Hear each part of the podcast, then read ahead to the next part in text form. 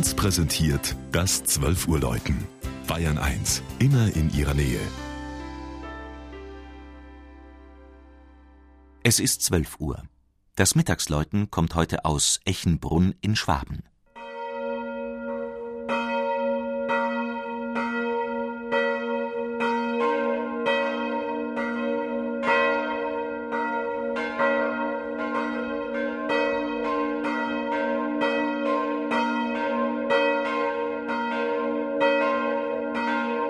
Das 400-Einwohner-Dorf ist Stadtteil von Gundelfingen.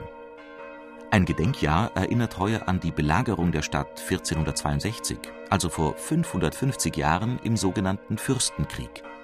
Damals wurden auch Kirche und Kloster im benachbarten Echenbrunn niedergebrannt. Erstmals erwähnt wird der Ort in einer Urkunde vom 24. März 1122.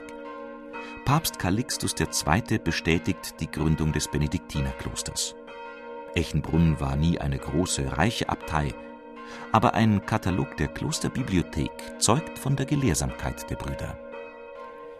Im Zuge der Reformation unter Kurfürst Ott Heinrich werden Kirche und Kloster erneut zerstört. Aus der Benediktinerzeit bleibt nur ein Epitaph mit dem lebensgroßen Bild des Abtes Martin Herring. Mit der Gegenreformation übernehmen die Jesuiten die Hofmark an der Brenz und bauen 1730 wieder eine Kirche. Am Terrassenrand über dem Donautal nahe der Brenzmündung steht das historische Ensemble, die Marienkirche, der Pfarrhof und ein herrschaftliches Gebäude, das Tusculum Echenbrunense, der Sommersitz der Jesuitenkollegien Neuburg und Dillingen.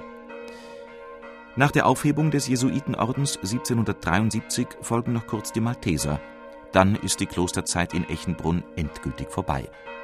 Das Tusculum ist heute Privatbesitz, der Klosterbau dient als Pfarrhof. Das einstige Klosterdorf ist stolz auf seine Geschichte.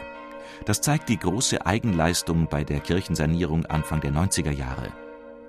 Der schlichte Außenbau strahlt in hellem Gelb. Über der Fassade mit dem geschwungenen Volutengiebel sitzt ein achteckiger Dachreiter mit Spitzhelm der nur wenig Platz für die Glocken bietet, ein Nachkriegsgeläut von 1949.